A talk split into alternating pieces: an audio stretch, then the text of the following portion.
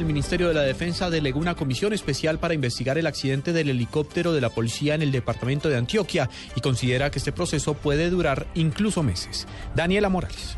El ministro de la Defensa, Luis Carlos Villegas, entregó detalles sobre las investigaciones que se adelantan en este momento por el accidente del helicóptero Black Hawk. Dijo que ya hay un cuerpo técnico, incluso con personal internacional, recogiendo las pruebas que determinen cómo ocurrió el siniestro. Al lugar de los hechos llegaron eh, técnicos de la casa fabricante de los helicópteros a empezar a hacer las eh, investigaciones técnicas correspondientes y la semana entrante nos veremos esa delegación técnica de la fábrica Sikorsky, reforzada con un técnico más o dos que vendrán desde los Estados Unidos. Además, el ministro de la Defensa, Luis Carlos Villegas, ha dicho que esta investigación no será ni de horas ni de días. Habrá que tener paciencia para esperar los resultados. Daniela Morales, Blue Radio.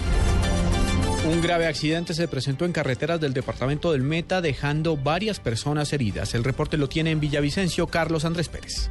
El fuerte choque se presentó cerca al puente que pasa sobre el río Acacias que comunica a este municipio con Guamal, cuando una boceta de transporte intermunicipal de la empresa Flota La Macarena colisionó con otro vehículo particular provocando el volcamiento de los mismos. Así lo confirmó el coronel John Sepúlveda, comandante operativo de la Policía Metropolitana de Villavicencio. Una Flota Macarena tuvo una colisión con otro vehículo.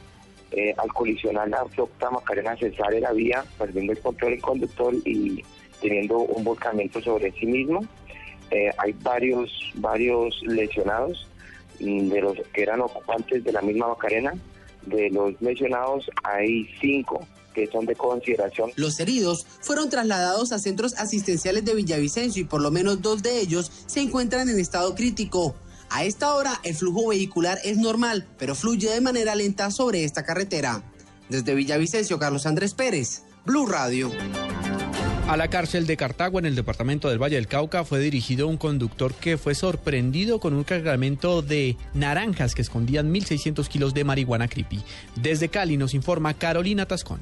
El conductor del camión que simulaba transportar 20 bultos de naranjas y que fue descubierto con 1.600 kilos de marihuana creepy en un puesto de control vial de La Victoria al norte del Valle quedó en manos de la Fiscalía. El coronel Fernando Murillo, comandante de la Policía Valle, informa que se le imputan cargos por el delito de tráfico, porte y fabricación de sustancias estupefacientes. Estaban camuflando prácticamente 1.600 kilos de marihuana en 20 bultos que gracias a la pericia de nuestros uniformados empiezan a revisar con completamente el camión y detectan ese alijo.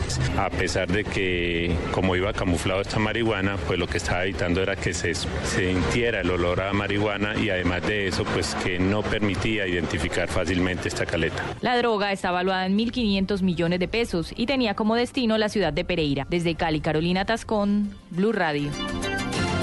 En información internacional, cinco mujeres fueron asesinadas en India acusadas de prácticas de brujería. Sofía Bonet. Hola, buenos días. Cinco mujeres murieron linchadas a golpes y machetazos por una turba tras acusarlas de brujería en una aldea en el este de la India, donde la policía detuvo a 25 personas. Al parecer, una mujer estaba acusada de la muerte de un niño enfermo al tratarle con brujería en vez de medicinas. Debido a esto, las mujeres recibieron golpes con palos de bambú y diferentes armas blancas después de rasgarles sus ropas por un grupo integrado principalmente por jóvenes, de acuerdo con las versiones recogidas por los medios locales. Según el comunicado, no es la primera vez que pasa algo así en este distrito, a pesar de que ya existe una ley desde el 2001 para este tipo de casos y se han hecho varias campañas de sensibilización por parte de los gobiernos regionales, 400 mujeres han muerto acusadas por brujería, entre las 2.000 asesinadas en todo el país, según el diario local de Indian Express. Sofía Bonet, Blue Radio. En deportes, los atletas paralímpicos Brian Urbano y Néstor Ayala consiguieron las primeras medallas de oro para Colombia en las competencias especiales. La información con Pablo Ríos. En el primer día de competencia de los Juegos para Panamericanos, Brian Urbano se llevó la medalla dorada de 200 metros combinados en natación y Leider Lemus se quedó con el bronce en la misma modalidad. En el ciclismo de ruta, Néstor Ayala obtuvo el oro y Freddy Díaz ganó la presea de bronce en los 50 metros en el estilo libre de natación. De esta manera, Colombia lidera parcialmente el medallero de los Juegos. En noticias de ciclismo, a Miguel Ángel López se le escapó la vuelta a Burgos en el último kilómetro y el título se lo terminó llevando el estonio Rein Taramay. Sin embargo, López fue el colombiano mejor ubicado ya que finalizó en el cuarto puesto. Winner Anacona fue sexto y el séptimo lugar fue para Rodolfo Torres del Team Colombia, mismo equipo de Fabio Duarte que se consagró como campeón de la montaña. Pablo Ríos González, Blue Radio. Noticias contra reloj en Blue Radio. Noticias contrarreloj hasta ahora, noticia en desarrollo, el soldado fallecido junto a ocho civiles afganos en el ataque a una base de la OTAN en Kabul es estadounidense, según confirmó una fuente del Pentágono a la cadena CNN.